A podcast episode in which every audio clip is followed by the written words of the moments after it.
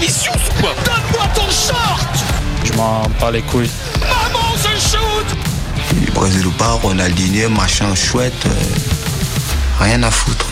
Bonsoir à toutes et à tous, bienvenue dans Le Foutoir, deuxième saison de votre émission hebdomadaire préférée. On est en direct sur Louise Radio 104.8 FM, c'est moi Emeric qui ai l'honneur de vous présenter cette émission. On est ensemble pour une heure et pour m'accompagner ce soir, le plus grand fan du mètre cube Shakiri, mon petit Toblerone à moi Jean-Baptiste. Comment tu vas JB Salut Emeric, ça va bien et toi? Ça va super. Le Barça a les Portugais, les Joao au carré, mais ici dans le studio nous avons mieux, nous avons la paire rouge des Louis. Comment vous allez les mecs? Ça va, hein? Ouais, ça va, on est là. hein. Bon week-end Pas trop stressé pour ta première? Bon, ça va, il faut une première à tout. hein. C'est vrai. Et enfin, il arbore une coupe symbolique, la coupe Noodle du second meilleur joueur de l'histoire, le très milanais Bruno. Tu vas bien? Ouais, ça va bien, Milan a gagné, donc tout va bien. Juste, je suis pas d'accord quand tu dis le second meilleur joueur de l'histoire, mais on en redébattra plus tard. On aura l'occasion, on aura l'occasion. Maintenant, l'équipe est au complet. Entrons dans le vif du sujet avec, comme d'habitude, la Jupiler Pro League.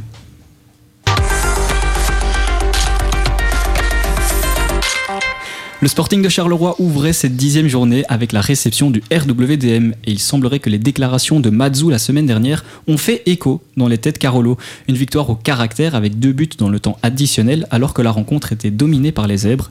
Est-ce que pour vous, c'est une victoire qui fera un déclic aux joueurs du Montbourg qui accueillera l'Antwerp après la trêve internationale? Ben, pour ma part, j'étais au match. euh, déclic, je sais pas, parce que déjà contre Courtrai, on parlait d'un déclic euh, puisque c'était leur première euh, victoire de la saison. Et puis le match qui a suivi contre l'Union, ben, c'était très laborieux, voire même très mauvais en deuxième mi-temps. Donc déclic, je ne sais pas. Mais ici, en tout cas, ils ont été la chercher au mental dans les, dans les dernières minutes du match. Un match qui a été globalement dominé, mais voilà, le, comment dire, le contenu proposé par Charleroi n'était pas du tout à la hauteur. autant les derniers matchs, ils perdaient, mais dominaient dans le jeu. Ici, euh, c'était de la domination assez stérile, sauf euh, dans les dernières minutes, et voilà. Euh, donc non, Charleroi a mérité sa victoire. Déclic, je ne sais pas encore, surtout que le prochain match contre l'Antwerp sera probablement assez rude, donc euh, à voir. Mais si la mentalité est comme ça chaque week-end, euh, pourquoi pas un déclic sur du long terme, ouais. Le ciseau dans les derniers instants.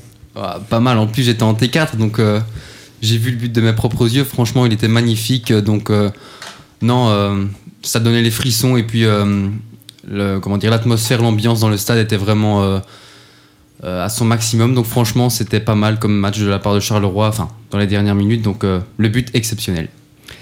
Dans les autres rencontres du week-end, les Mauves ont célébré les 80 ans de Paul Van Imst avec la manière en signant une victoire 3 buts à 1 contre Malines. On reviendra sur les Mauves juste après, mais hier soir, l'Union Saint-Gilloise, le club de cœur de JB depuis tout petit, s'est imposé 0-4 à Saint-Tron et est maintenant le seul propriétaire du fauteuil de leader. Mais dans le choc de cette journée, le Standard a battu le club de Bruges de 8 à 1. Nous avons eu la chance d'avoir un correspondant sur place. Comment c'était Louis? Eh ben franchement, c'était incroyable. J'y étais en tant que spectateur neutre en T1. Et euh, ben, le, stade a mis le feu. On s'attendait à un tifo des ultras. euh, de nombreux observateurs, comme euh, un journaliste sur Twitter, Sacha Tavolieri, avait annoncé un, un tifo digne euh, des grands soirs. Enfin, des grands soirs, on s'entend bien, mais euh, par rapport à 2015 qui s'était passé avec De Four. Et en fait, les supporters sont vraiment restés sobres et ont misé euh, le tifo sur le, club et ont préféré supporter leurs joueurs, les pousser jusqu'à la victoire plutôt que de s'en prendre à Ronny Della qui était revenu à hi- hier après-midi. Le Standard remonte donc à la huitième place et prend plein de confiance avant la réception d'Anderlecht après la trêve. Les Liégeois continueront-ils sur leur lancée? Bah, euh, prendre le plein confiance, ça c'est sûr que de gagner à domicile contre Bruges, ça fait toujours, euh, ça fait toujours du bien. En plus, avec le contexte et le retour de Deyla, forcément, ça fait du bien à tout le monde, que ce soit pour les joueurs ou, les supporters. Après, euh, continuer sur leur lancée, voilà, au niveau de la qualité du match, c'était pas trop ça non plus. Mais on sait que le standard est là dans, les grosses rencontres et justement le calendrier qui arrive, ça, va être, du lourd. Donc euh, c'est le match que, le standard aime, donc on peut espérer euh, continuer là-dessus. Après, c'est clair qu'au niveau du jeu, euh, il y a encore beaucoup de travail. Moi, je reproche un peu à Hofkens un manque, un manque d'audace. Peut-être qu'il n'ose pas assez. Quand on voit les, les joueurs qu'il a à sa disposition, je trouve que le jeu n'est pas, assez offensif. Ici, tu joues à domicile contre Bruges, tu sais que le- les supporters vont être chauds. Autant essayer d'aller, d'aller chercher Bruges directement assez haut. ok, il, faut, il a besoin de points, donc euh, c'est important pour lui de, de ne pas encaisser, mais je pense qu'il pourrait faire un- preuve un peu plus, euh, un peu plus d'audace dans son jeu. Bah moi je lui reproche surtout cette euh, depuis 3-4 matchs il change pas du tout son 11 alors qu'on voit bien que Kawabe il est pas à sa place, il est assez fébrile au niveau de ses contrôles. Je crois que hier il en a pas réussi un, euh, c'était assez mauvais donc pourquoi pas mettre Balikwisha en 10 qui peut amener un peu plus euh, de créativité et, et de dangerosité sur euh, le, flanc, le front de cette attaque qui en manque euh, peut-être un peu avec Kanga qui joue fort en pivot, dos au but. Donc c'est pas. pff, franchement, hier c'était que des longs ballons, quoi. Donc c'était très très ralent, quoi, pour un, un supporter neutre. Qu'est-ce qui est mieux finalement, les trois points ou le jeu? Euh, pour l'instant, on prend les trois points. Après, on verra pour le jeu, quoi. C'est vraiment une notion clé au standard? Le Toi jeu, Ouais. le jeu. euh, pff, non, pour l'instant, on va juste prendre les trois points, c'est le plus important. C'est peut-être pas spécialement le jeu, mais les supporters euh, du standard, ben, ils aiment bien qu'il y ait beaucoup d'envie, qu'il y ait une combativité, et c'est ce qu'on a retrouvé ce week-end. Donc forcément, euh, tant, tant qu'ils se battront, ben, les supporters sont, seront contents, mais pff, voilà, on attend quand même un, un jeu plus, plus plaisant et plus offensif, et pour l'instant, c'est pas le cas du tout. Quoi. Donc euh, j'espère que ça va s'améliorer. En tant que supporter, l'objectif en fin de saison, quelle place? Euh, objectivement, euh, Playoff 2, je crois que c'est une place raisonnable. Maintenant, en tant que supporter, euh, évidemment, on vise le top 6, mais je crois qu'il y a l'équipe pour le top 6, il y a Genk, Antwerp, l'Union, euh, Anderlecht, Gand et Bruges. Ça, c'est les, les six équipes qui, seront dedans, quoi. Justement, tu parles d'Anderlecht. Vous attendez quoi de ce classico? Et surtout au niveau de la performance d'Anderlecht sur le reste de la saison?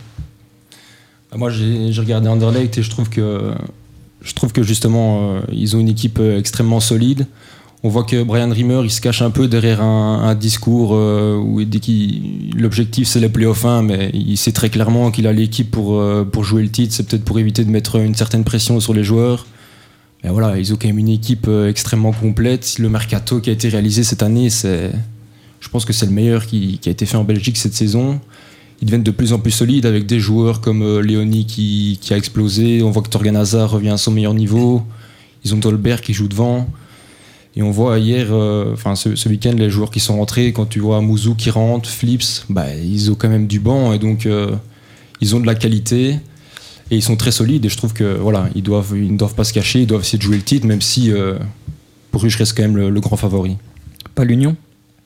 Non, enfin, l'Union, on, on dit chaque année qu'ils reviendront pas, et finalement, ils sont toujours là. Mais sur papier, je ne mettrai pas l'Union, et je pense pas que ce sera cette année euh, la bonne. Désolé, JB. Tu lui en veux pas? Un peu quand même. Ça va, mais passons maintenant chez nos voisins allemands donc. Euh, dans cette nouvelle journée de Bundesliga. Samedi, le Borussia Dortmund recevait l'Union Berlin.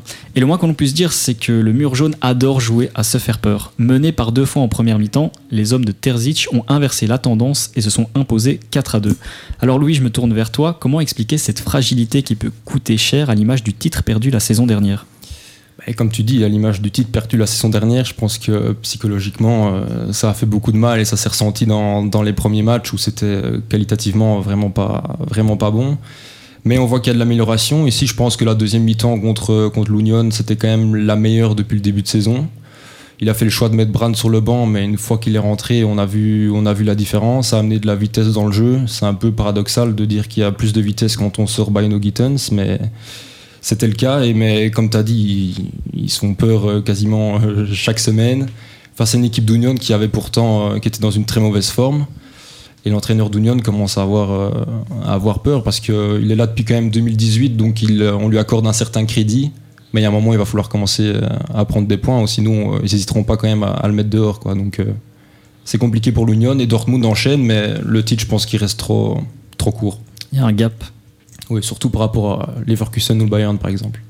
Bah, le Bayern, justement, de son côté, n'a pas tremblé et s'est facilement imposé 3-0 contre Fribourg. De son côté, le leader Leverkusen s'est imposé sur le même score contre Cologne. Mais en Bundesliga, un homme semble déterminé à faire parler de lui. Si je vous dis 13 buts en 7 rencontres, vous me répondez Rassi. Exactement, qu'est-ce que vous êtes fort. Mais qui est-il? De nationalité guinéenne et française, Serrou a 27 ans. Il est repéré en 2011 par le stade Lavallois après des tests manqués à l'AJ Auxerre. Au départ, freiné par une blessure au ménisque, cela ne l'a pas empêché d'impressionner au point où il signe son premier contrat pro deux ans à peine après son arrivée, faisant de lui le plus jeune pro de l'histoire du stade Lavallois. En 2015, il signe au LOSC pour un peu plus d'un million d'euros, mais Hervé Renard, coach de l'époque, ne l'utilisait qu'avec parcimonie. Un an plus tard, il s'engage pour Cologne pour 6 millions d'euros. Sa, première saison est difficile et n'apparaît pas une seule fois comme titulaire. En 2018, Cologne est relégué et malgré son faible temps de jeu, Girassi termine meilleur buteur de son club, toute compétition confondue. À la mi-saison suivante, il est prêté avec option d'achat à Amiens qui lèvera cette option après la saison pleinement réussie. Il attire les convoitises du Stade Rennais pour lequel il s'engagera, mais aussi de pointures anglaises comme Tottenham, Arsenal ou West Ham. Il ne restera que deux saisons avant de s'engager en septembre 2022 à Stuttgart, où il signe un début de saison tout simplement incroyable. Il a déjà inscrit en 7 rencontres plus de buts que sur toutes les autres saisons confondues. Jusqu'où ira-t-il? Parviendra-t-il à garder ce rythme, tenir la cadence d'après vous, ou est-ce qu'il est juste en sur-régime? Ben, moi, je pense qu'il est en sur-régime, tout comme euh, Stuttgart dans ce début de saison. Euh, on connaît quand même Stuttgart ces dernières années, il joue pour, euh, pour le maintien. Ici, les voir, euh, les voir deuxième, c'est quand même un excellent début de saison pour un club de ce standing-là. Et c'est clair qu'ils sont en train de surfer sur cette vague de confiance, tout comme, tout comme Guérassi qui, en profite. Mais voilà, il faut quand même dire qu'ils n'ont pas affronté des équipes qui se battent pour le, le top 4. Donc une fois que le calendrier va se corser, je pense que ça va devenir compliqué pour eux. Mais voilà, leur objectif principal avant le début de saison, c'était de se maintenir. Voilà, j'espère pour eux que ça va, ça va continuer. Mais l'objectif principal est déjà acquis, si on peut dire ça comme ça. Donc euh, maintenant, ça, ça va être du bonus et ils vont essayer de continuer à surfer sur cette vague de confiance. Mais je pense que ça va être compliqué. Après, est-ce que le fait que le- la Bundesliga est un championnat très très offensif participe aussi euh, aux stats Bah oui, ça peut, ça peut, ça peut l'aider parce que il y a des défenses qui sont peut-être euh, plus, plus ouvertes et en plus, euh, eux, ils sont hors de danger. Donc quand ils affrontent des équipes qui jouent contre le maintien, elles veulent, elles veulent des points, donc elles peuvent peut-être plus se découvrir, ce qui peut profiter à des joueurs comme, euh, comme Guirassi. Donc euh, oui, le fait que ce soit un championnat offensif, ça, ça, c'est tout bénéfique pour lui. Vous le voyez rester à Stuttgart. On voit que euh, dans sa carrière, il reste maximum 2-3 ans dans un club. Ouais, euh, c'est compliqué de, pour les recruteurs des équipes étrangères de, de prendre un joueur comme ça parce que moi, je vais prendre l'exemple de Niklas Fulkrug qui a fait une bonne saison à Brême et qui a été, euh, été transféré au Borussia. Ben, il fait voilà il fait pas un début de saison extraordinaire. Moi j'ai toujours du mal avec les joueurs euh, par exemple en Coupe du Monde qui font qui font une bonne Coupe du Monde et après qui sont transférés dans un gros club. Je préfère voir un joueur qui a performé pendant 2-3 saisons que sur euh, que sur deux semaines quoi. Après euh, forcément c'est une bonne vitrine des compétitions européennes mais voilà je suis toujours un peu réti- réticent par rapport par rapport à ça Mais partons maintenant dans l'Hexagone. Quel est le point commun entre l'OM, le PSG et l'OL ce week-end? Tous ont marqué 3 buts à leur adversaire. Bravo, mais seuls l'OM et le PSG se sont imposés, respectivement 3-0 contre le Havre et 3-1 contre le Stade Rennais. Les Lyonnais, de leur côté, pensaient enfin tenir la première victoire de la saison en menant 3-1 contre l'Orient, juste devant eux au classement, mais il n'en est rien. Score 3 partout. Mais que faut-il à Lyon pour s'imposer?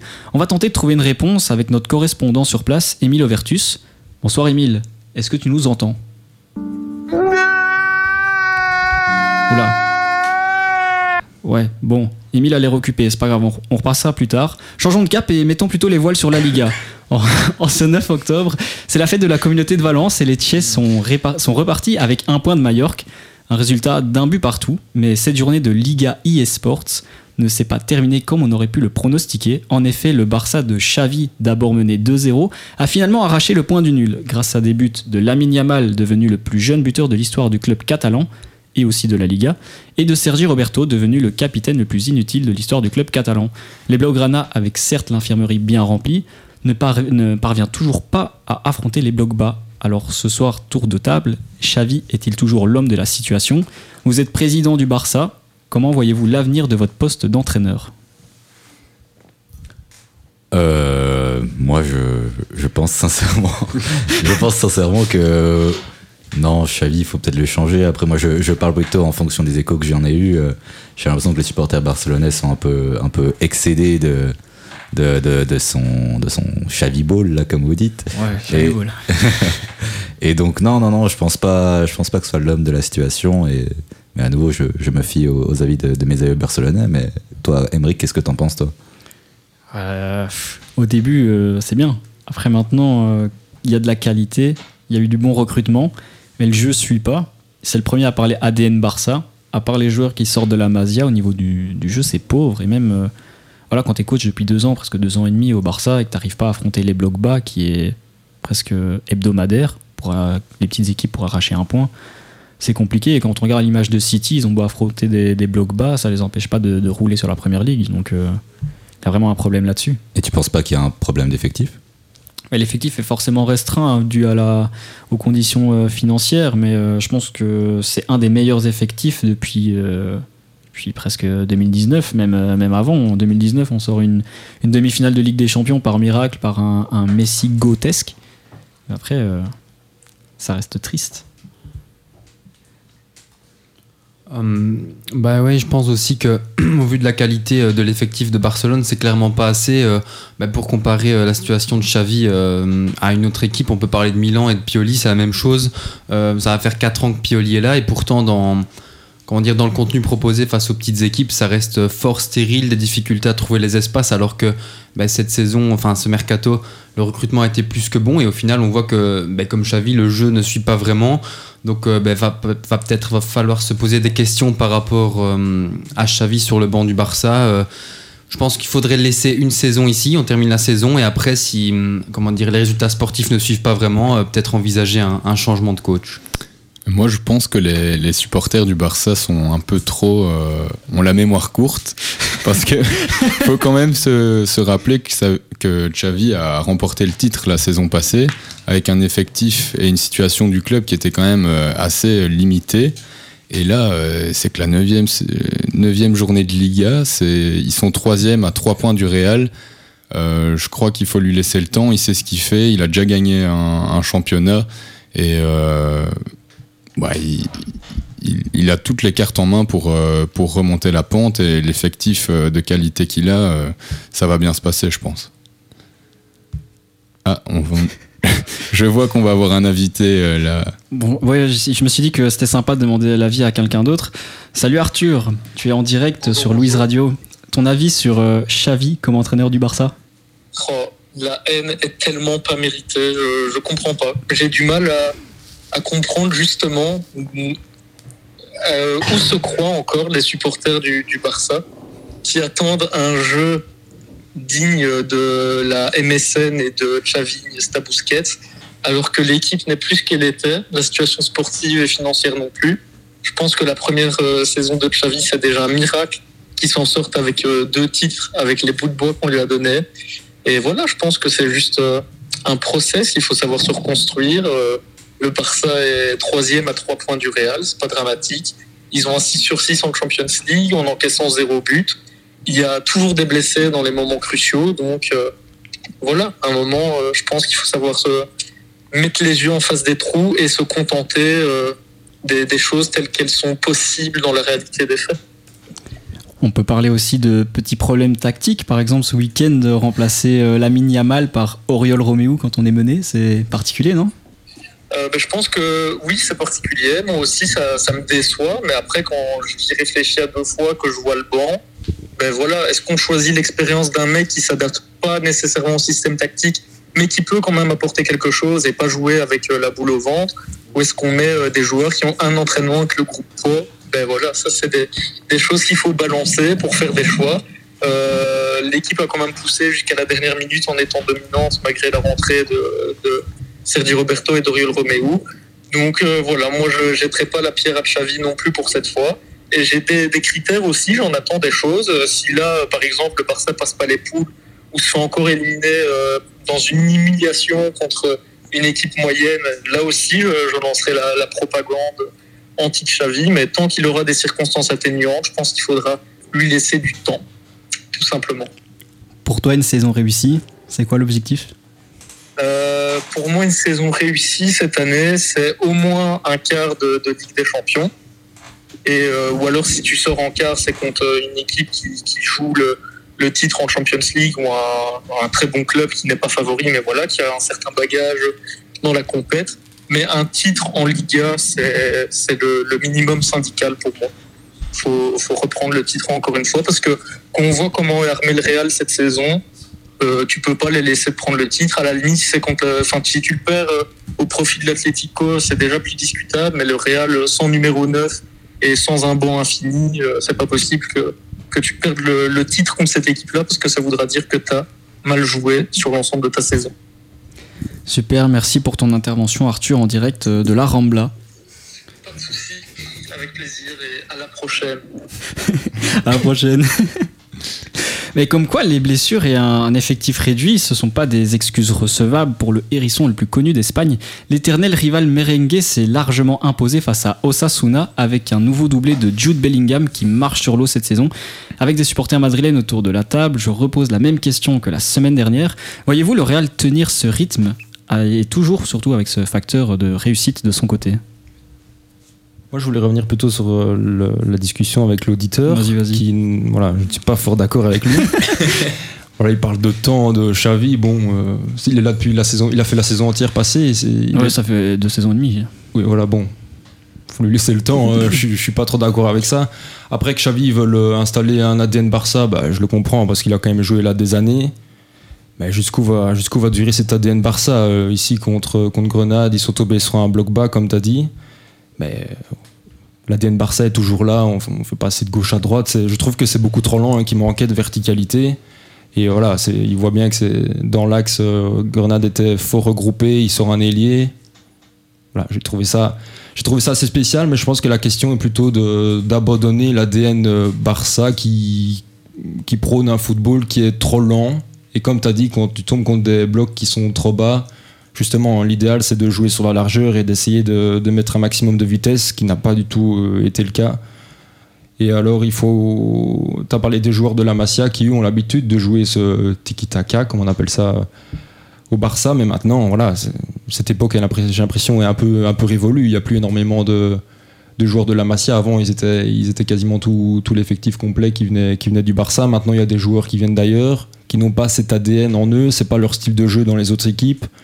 Ben, jusque, quand, jusque quand va durer ce- cet ADN Barça? Donc, euh, d'un côté, Xavi peut être le problème parce que c'est lui qui veut installer ça. Mais d'un autre côté, c'est son style de jeu, c'est ce qu'il a toujours appris. Donc, à part ça, je pense pas qu'il saurait changer son système par rapport à, ce qu'il connaît.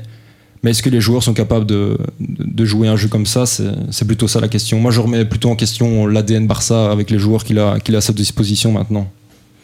Bah, surtout, ouais, à la Masia, on apprend beaucoup à, à jouer au ballon. Et ouais, comme tu dis, euh, dans le 11, c'est de, de moins en moins. Surtout qu'il y a à peine, allez, un peu plus de 10 ans, ils affichaient un 11 complet issu de la Masia. Ça se connaissait par cœur. Et pour affronter les blocs bas, c'est la meilleure solution. Mais malheureusement, cette époque est révolue.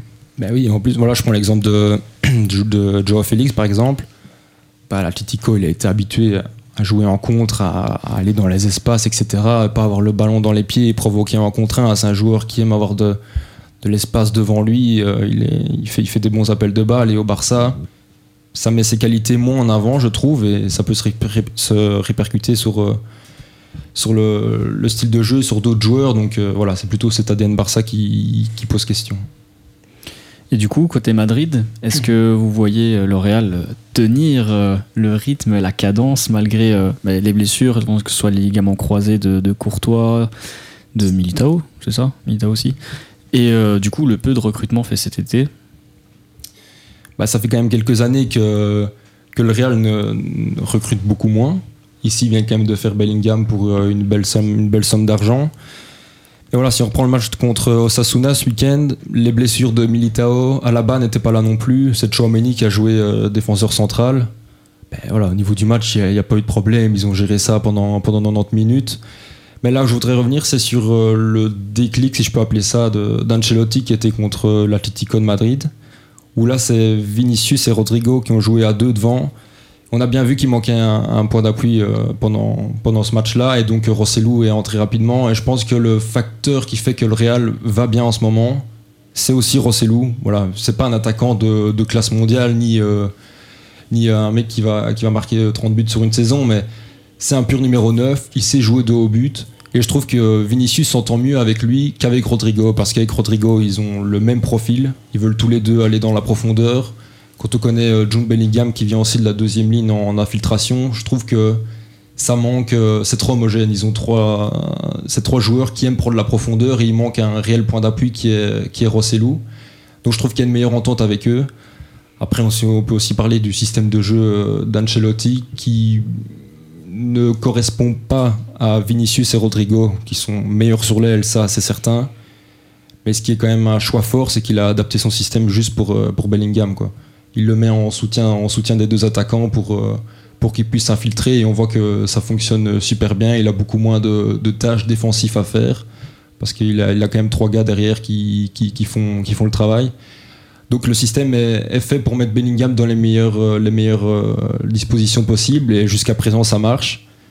Après, par rapport aux blessures, il faut voir si l'enchaînement avec la Ligue des Champions et tout ça, ça peut, ça, peut, ça peut résister parce que à part Rossellou, c'est le seul numéro, le pur numéro 9 que le a.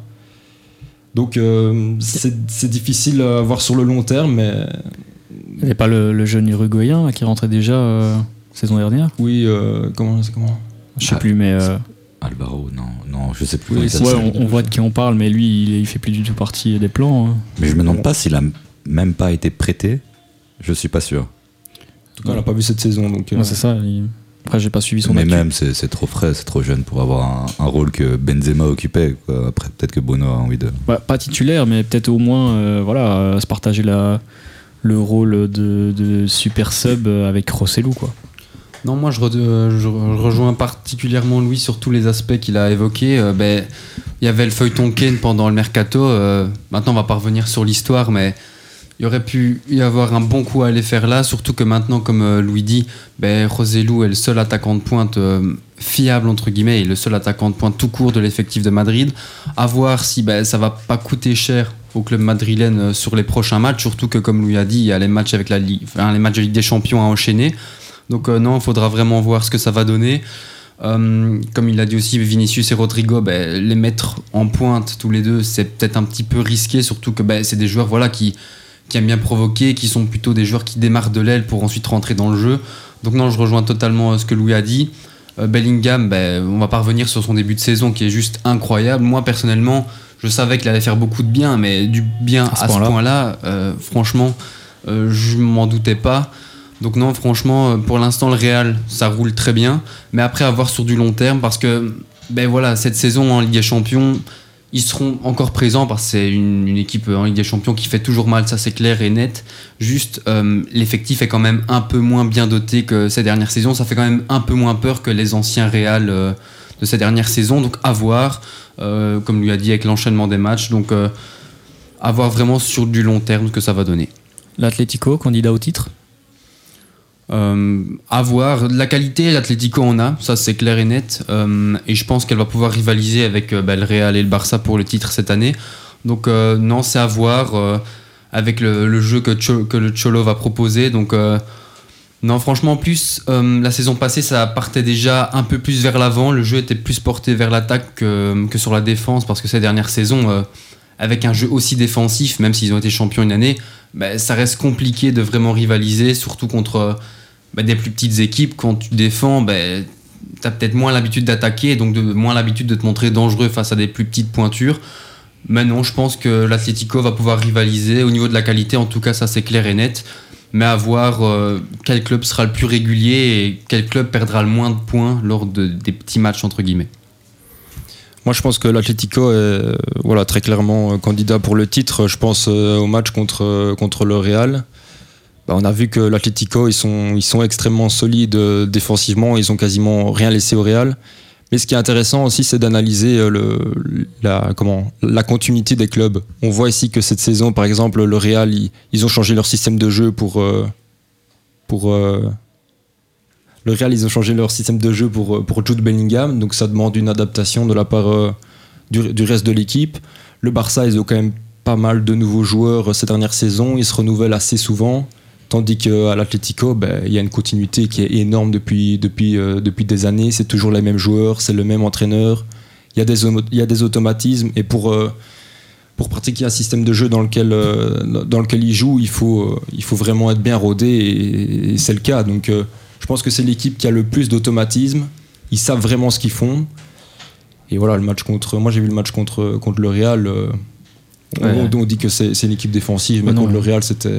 Vraiment hein. monstrueux. Oui, voilà, vraiment. Avec des, des joueurs comme Morata et Griezmann devant, c'est quand même. euh, un Griezmann retrouvé d'ailleurs par rapport à, à son époque du Barça. Donc, euh, c'est que du positif pour, euh, pour, pour l'Atlético. Eh bien, merci les boss pour cette première partie riche de vos analyses. On se retrouve pour la seconde mi-temps après Muero d'Alvaro Soler. Vous êtes de retour en direct sur Louise Radio 104.8 FM à écouter Le Foutoir. Je suis toujours accompagné de mes compères JB, Bruno, les Louis pour cette deuxième période.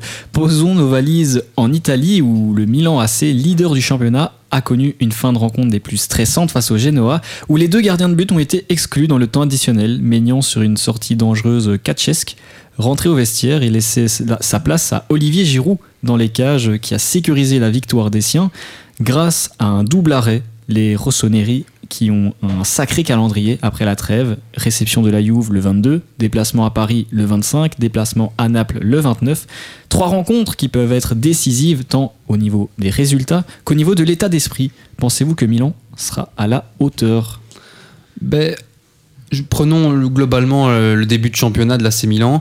Euh, hormis ben, la lourde défaite dans le derby 5-1, enfin la défaite honteuse, je vais même dire, et euh, ben, les deux matchs nuls en Ligue des Champions pour l'instant, la saison de Milan est très très bonne parce que voilà, euh, il a quasiment que des victoires à part ces matchs-là. Enfin, il y a que des victoires à part ces matchs-là. Donc non, franchement, ça s'enchaîne. Euh, Pioli, on doutait un peu de ses facultés. Contre Genoa, le, jeu, le contenu a été très mauvais. Une bonne partie du match. À la fin, voilà, Milan s'est réveillé avec, comme tu l'as dit, une fin qui a fait assez peur aux, supporters de Milan.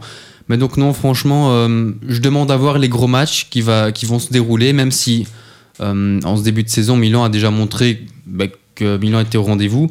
Donc non, franchement, ça va être à voir. Le PSG, je pense que c'est prenable en soi. Faudra juste être solide et marquer toutes les occasions, pas comme contre Newcastle ou Dortmund où là Milan a eu vraiment quelques occasions et pouvait tuer le match et au final euh, Milan a été trop tendre devant les cages, donc c'est à voir. Face à la Juve, ça, risque d'être compliqué parce que pour moi la Juve, euh, à l'instar de, l'Inter de Milan, joue le championnat, enfin joue le titre. Euh, la Juve, voilà, c'est pas toujours un beau jeu, c'est un petit peu brouillon, mais c'est toujours au rendez-vous, ça perd très peu de points contre les petites équipes. Donc ça va être vraiment un match important. Euh, ben, voilà, oui, ça va être un vrai test.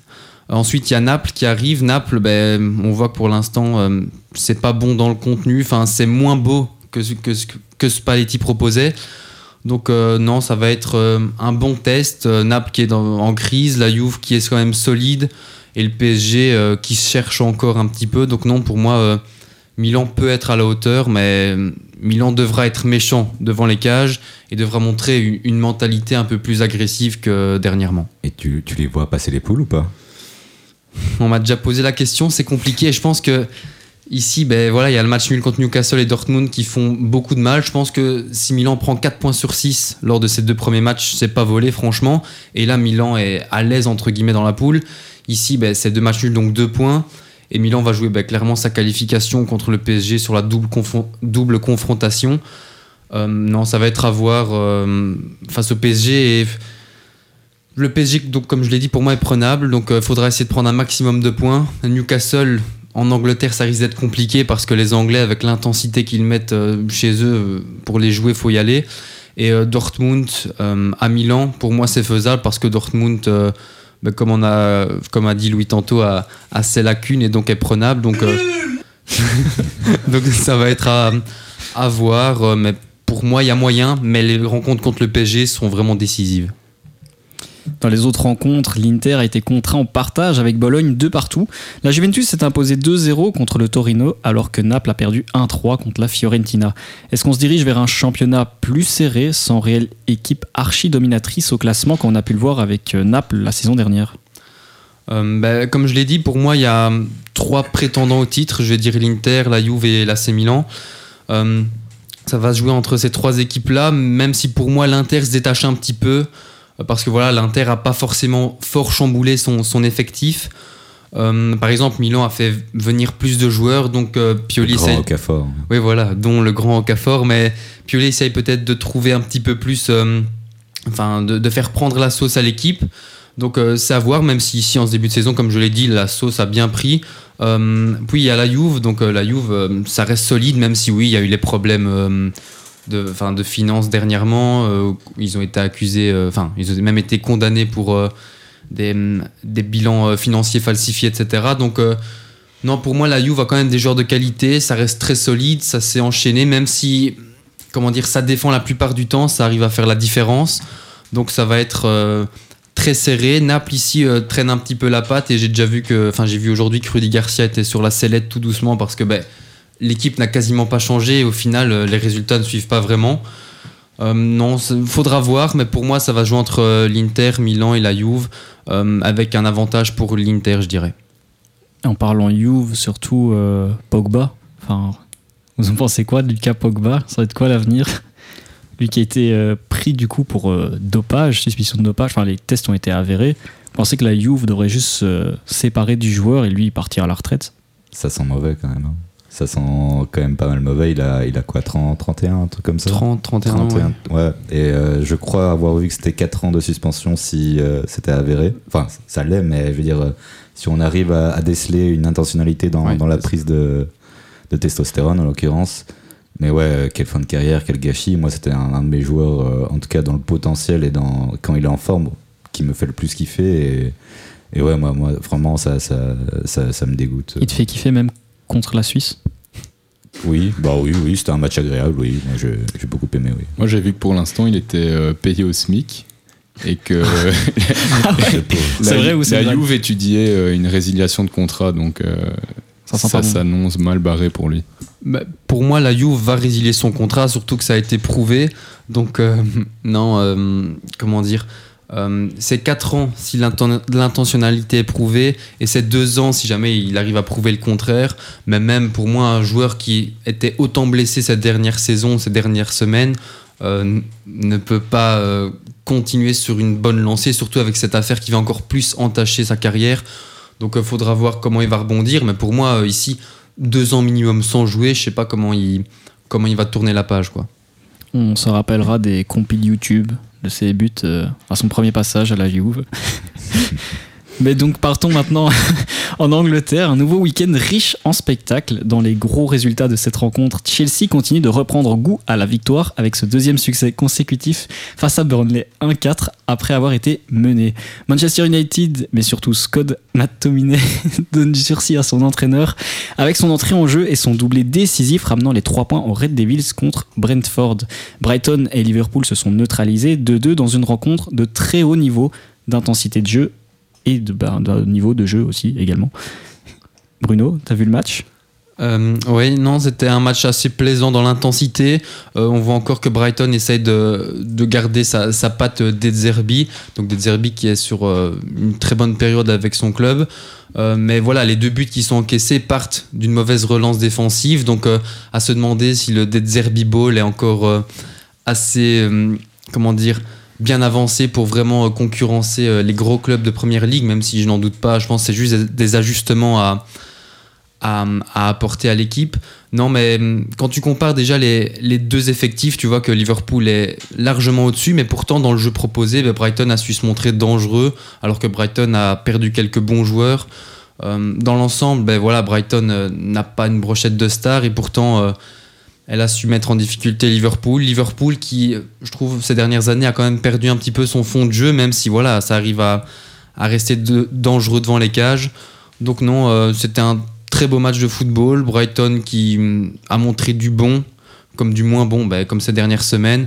Et Liverpool ici qui a une équipe euh, qualitative, à voir comment ça va se passer pour la suite parce que selon moi, euh, ça commence peut-être à être un petit peu périmé, j'ai envie de dire. Et dans la grosse affiche, Arsenal a battu sur la plus petite marges Manchester City d'un but dans les derniers instants de Martinelli. Au vu de la méforme et des blessés de la bande à Guardiola, vous aviez aussi le sentiment que c'était le moment ou jamais pour Arsenal de s'imposer dans ce choc? Ouais, le moment, oui, franchement, si c'était pas maintenant, quand est-ce que ça l'était? Euh, Trois défaites d'affilée, peut-être, je crois, euh, pour. euh, Ah, Là, c'est la troisième, ouais. ouais, troisième d'affilée, donc. euh, Deux en championnat et une en non, cup. Voilà.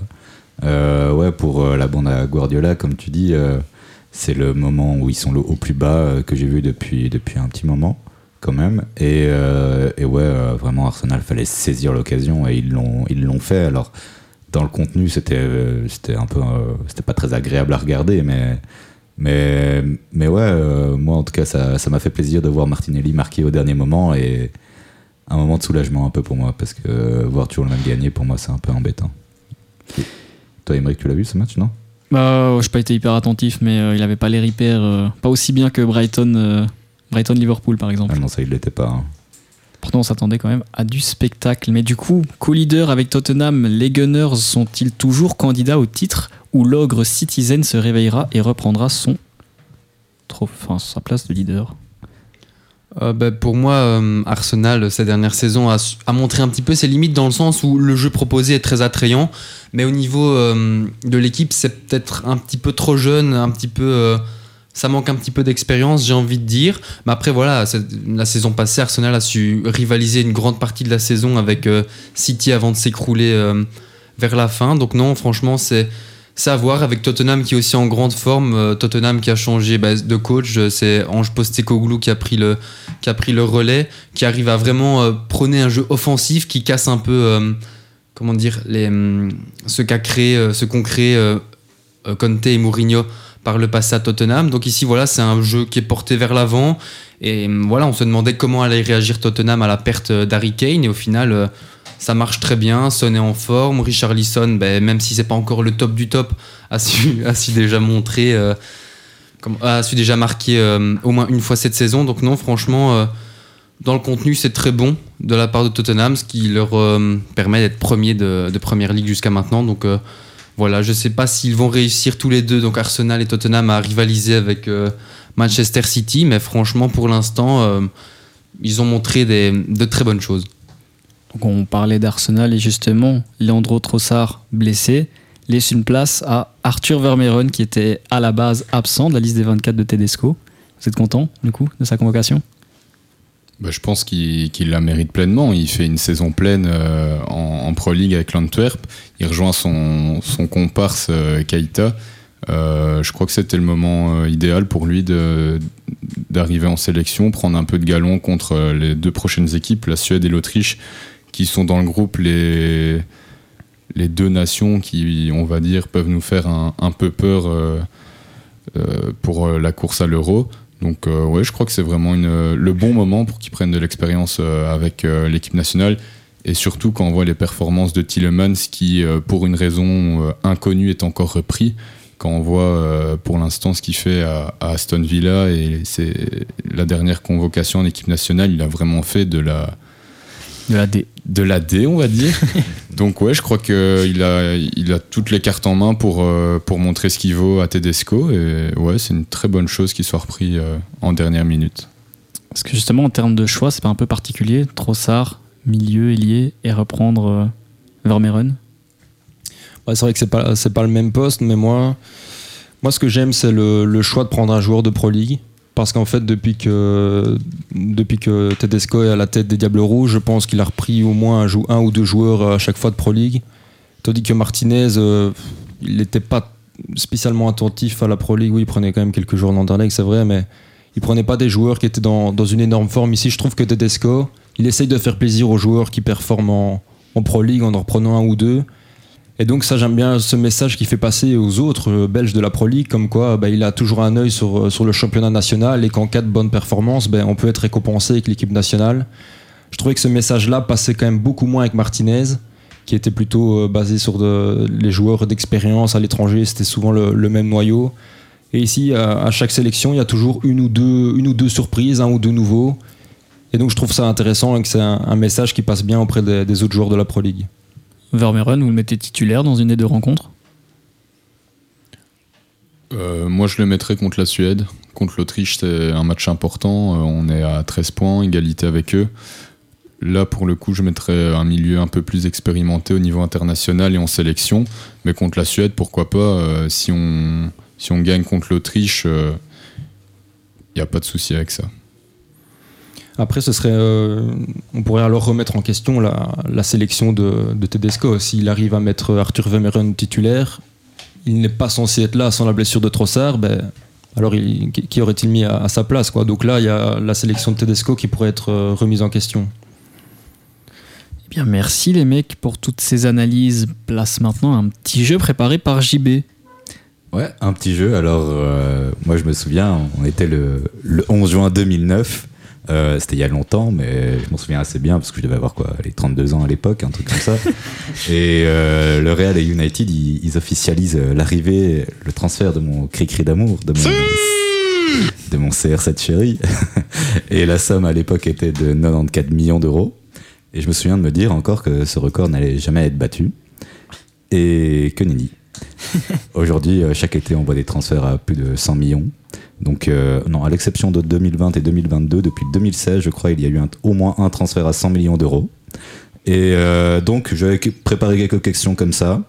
Ma première question, est- enfin, un point par euh, question répondue et en fonction, j'avise. Donc, Il va y avoir un but en or à la fin. au plus proche. Donc là, vous allez tous me répondre et ce sera le celui qui est au plus proche. Au plus proche, combien de joueurs ont dépassé le montant des 100 millions d'euros? Emmerich d'abord. Euh, 13. Louis 9. Louis. 5. 15. Et c'est Bruno, le plus proche, c'était 17. 17 joueurs ont dépassé les 100 millions d'euros. Et je ne crois pas avoir compté Neymar, euh, Santos, Barça, parce qu'on ne sait pas trop, je crois. Ou... Mais ça dépasse pas les 100 Ça millions. C'est juste Ok. euh, 97 Bah ou alors quelque c'est chose. normal, voilà. Et euh, maintenant, on va faire un tour de table où chacun doit me dire un joueur qui a dépassé les 100 millions d'euros et celui qui reste gagne. Ok, on va commencer avec toi, Emmerich. Et n'hésitez pas à me dire si vous avez déjà redit des, des trucs parce que je, je suis pas parfait. Bah Neymar. Neymar, Hasard. Hazard, Bellingham. Bellingham, Lukaku. Lukaku, Mbappé. Mbappé, Ronaldo. mhm, Pogba. oui, euh, De Bruyne. non, non, non, non, non, de, de Bruyne n'est pas là. Allez, au revoir, Bruno. Grealish. Continue. Euh... Non, je Au sais revoir, pas. Louis. Il reste plus que vous deux. Aimon. Coutinho, Griezmann. Voilà, c'est bon, il a, mais il a, il a l'air d'être un peu traumatisé de, de, de, Ouais, de vos de la transferts. thune, Il n'y a pas. Gareth Bale dedans Si. Il y a aussi Gareth Bale dedans. Ouais. Quel était le premier joueur? Ah oui, vous comptez vos Pogba. points. hein. T'as ouais, c'est pas à nous de faire ça. hein. t'as un point Emric qui avait répondu bien avant. un point Bruno aussi. Donc quel était le premier joueur et en quelle année a dépassé les 100 millions d'euros? Pogba. C'est faux. Bale. C'est juste. En 2016. Non. Non, avant. 2013. 14. 2013, ça fait un point chez vous deux. Allez. Ok. Euh, donc je pense que vous savez tous euh, qui sont les premiers euh, du classement. Emric, tu vas me les rappeler. Neymar, Mbappé. Voilà. Et donc, euh, c'est les deux les plus chers. Mais pour le coup, j'aimerais savoir quels sont les troisième et quatrième. Ex aequo. Oula. Euh, Ex aequo Ex aequo. y a Coutinho. Coutinho, ouais. Coutinho, ça Grealish. fait un point. Non, Grealish, c'est 115. Kane. Non. C'est un mec à Kane, c'est 100 145. millions. 145. Ousmane Dembélé. Et ouais, c'était Ousmane. Ousmane, Quoi Il y a les bonus non, compris. 135 euh, millions. Quoi, pour, le- pour aller au. PSG Non, Non, non, non, Ousmane. non, euh, non, non, Dortmund, non. euh, P- euh, Barça. non, non, non. Il semble bien. Donc, euh, Emeric, je crois que tu caractères en tête. Rappelle-moi le nombre de points que t'as. 3. Ok. Moi, ça trois va. aussi. Oui, ah, voilà. Combien de clubs ont dépensé au moins 100 millions pour un joueur? Ah, Au plus près. Voilà. Emmerich. Euh, 27. 27. Ça paraît beaucoup. Hein. Quoi, pour avoir dépensé 100 millions Pour un seul joueur. Ah, pour un seul joueur, je pensais que tu parlais Ah, dans non, le non, total. non, non, Quand non, tu non. dis qu'il y Ah, a ok. Ok, Oui, ok, oui, oui, non. non, non, ok. Euh, un 6. 9 7. 10. Et Bruno fait un tout juste. Oh là là. C'était 10. Ah, le Et maintenant, prix. je veux qu'on fasse un tour de table avec ces 10 clubs. Manchester City. Non, j'ai pas dit que c'est à toi de commencer. C'est Emmerich, pour que j'ai un point, quoi. Manchester City. Euh, le Real. Le Barça. Oui. Chelsea. Oui, il faut que ça aille vite. c'est- c'est Manchester facile. United. La Juve. Atletico. Oui, oui, c'est juste, c'est juste. euh, L'Inter. Non, c'est faux. Au revoir. Il y en a combien Euh, Là, il en reste un, deux. Euh, les autres, je sais plus si vous les avez dit, mais. Ok, super. Euh, Time, hein. Ouais, non, time, hein, bonne nuit. hein. Le PSG, je sais pas si on l'a Ça a dit. déjà été dit. Oui, ça a Ah. déjà été dit, donc je pense que je marque un point.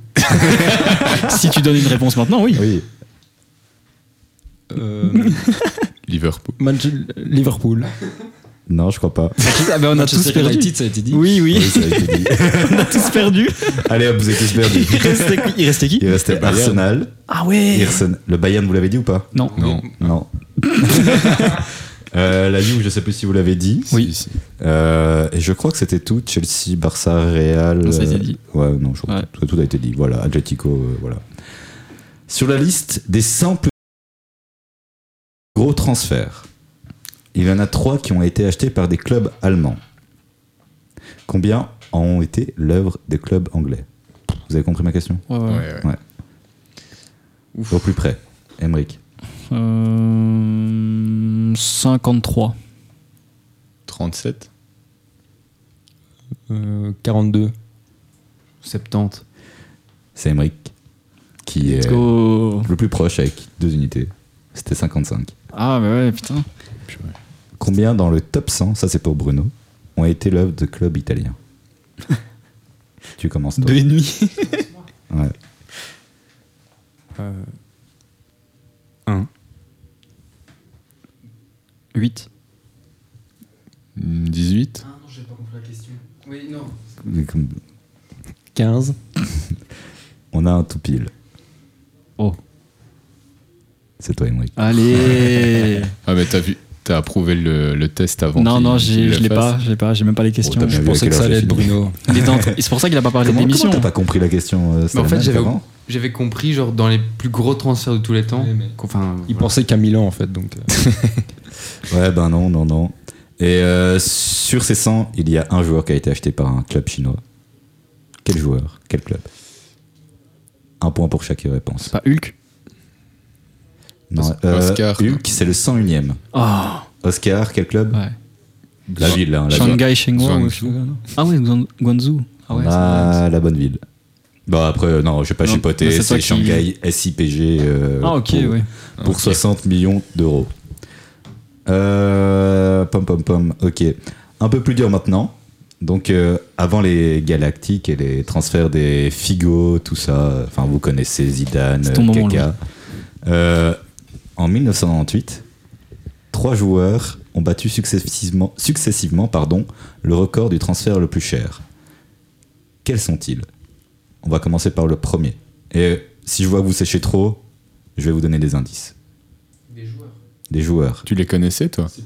Euh, je connaissais les joueurs, mais Rivaldo je ne connaissais pas. Enfin, je savais pas ça. Ronaldo? Non, pas forcément du Real. Rivaldo? Non, c'était pas Ah, Rivaldo. Pas du Real. Zizou. R9. Ouais. On en tient un. Ronaldo. Beckham. Attends, attends, attends, attends. Non, on non, en tient Beckham, un. c'est en. C'était. Ok, oui, c'est en- Real. C'était le deuxième, ça, pardon. Non. R9, c'était le deuxième. De quel club à quel club, tu sais me dire? Interréal. Inter Barça alors. Inter Barça. Euh, Ouais, c'était en allant au Barça. Je ne trouve plus. Ah, voilà. C'était en allant au Barça, effectivement. Donc voilà, on en a un. Maintenant, il y en a un autre. Il jouait où? Ça s'appelait comment Allez, c'est une légende du football anglais. Maguire. Je peux te dire une dingue, que le Paul mec Scholes. il, il jouait plus quoi. Il est passé de Blackburn Rovers à Newcastle. Shearer Ouais. Alan Shearer. C'était pour 17,5 millions. Un troisième, un peu moins connu. Non, même beaucoup moins connu. Bon, là, vous n'allez pas le trouver. Quel Euh, championnat? Il passe de Sao Paulo au Real Betis pour euh, 25 millions. Oula. Mendienta. non, non, non. C'est un Brésilien, donc. euh, Ah, je vais dire Nabil Fekir. Non, non, là, vous n'avez pas trouvé. euh, Joaquin. Ça commence par un D. De la, de la. Je vais épeler les lettres. Je vais épeler les lettres et le premier à me donner son nom. D. E. N Del Piero.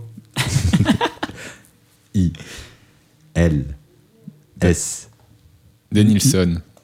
Ouais, ouais, il reste Merci. que ça. Voilà, c'était Denilson.